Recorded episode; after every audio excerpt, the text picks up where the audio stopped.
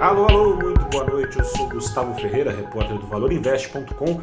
Começa agora o seu saldo do dia, este dia 4 de outubro de 2021, que deve ter frustrado muita gente depois da sexta-feira, no dia 1 de outubro. Talvez alguns tenham imaginado que o mês seria de recuperação fácil das perdas enfrentadas pela Bolsa Brasileira, acima da média mundial.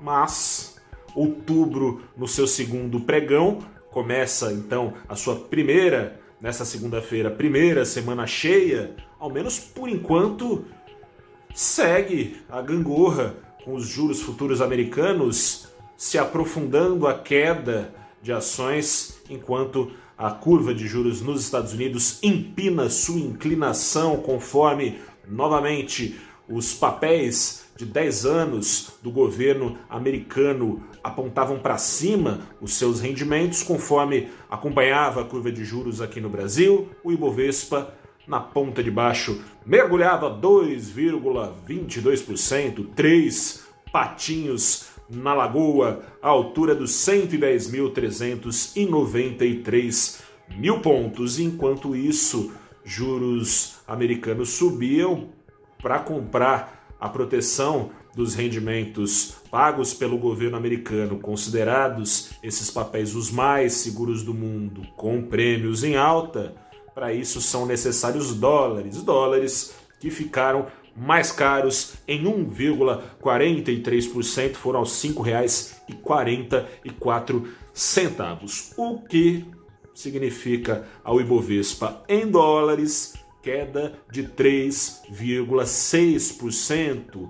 Necessária essa cotação para comparar de maneira mais justa o desempenho do índice brasileiro à média dos emergentes, representado pelo ETF do MSI Emerging Markets, vendido lá em Nova York. ETF é aquele fundo que replica a composição de um índice, no caso o MSI que dá conta dos emergentes, uma queda de menos de 1,5%. O Ibovespa, então, representando como historicamente é a sina do Brasil de mal, muito pior do que quando a economia internacional dá sinais de perigo à vista. A bem da verdade, esse perigo à vista é por uma boa notícia. A economia americana, ao que parece, vai recuperando a sua força, recuperando a ponto de prescindir de estímulos pagos feitos, né? Bom, pagos de certa forma, feitos pelo Banco Central Americano desde o começo da crise, lá em março de 2020,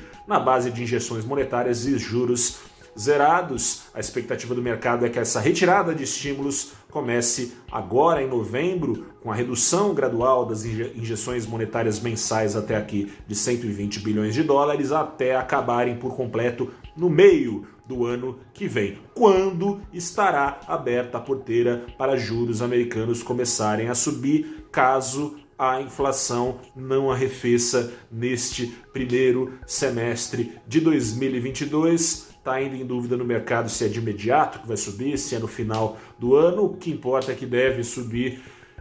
E o mercado vem fazendo uma profecia autorrealizável de que, com a retirada desses estímulos nos Estados Unidos, murche não só a liquidez mundial, mas murche o preço dos ativos mais beneficiados por essa enxurrada em nível torrencialmente inédito de capitais no mercado financeiro mundial, Assim são as ações de tecnologia que mais ainda se descolaram dos seus fundamentos, tendem a passar por uma correção ainda mais acentuada que a de outras ações. Padecem, claro, os mercados emergentes, dentre eles os mais arriscados. Aqui estamos no nosso Brasilzão velho de guerra.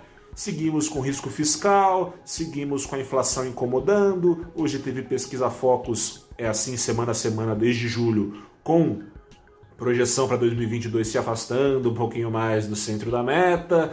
Temos então projeções de juros subindo, crescimento em baixa, junta isso risco fiscal, junta isso ruído político. Você deve ter acompanhado o caso das offshores abertas eh, e publicadas pela revista Piauí pelo presidente do Banco Central, Roberto Campos Neto, pelo ministro da Economia, Paulo Guedes.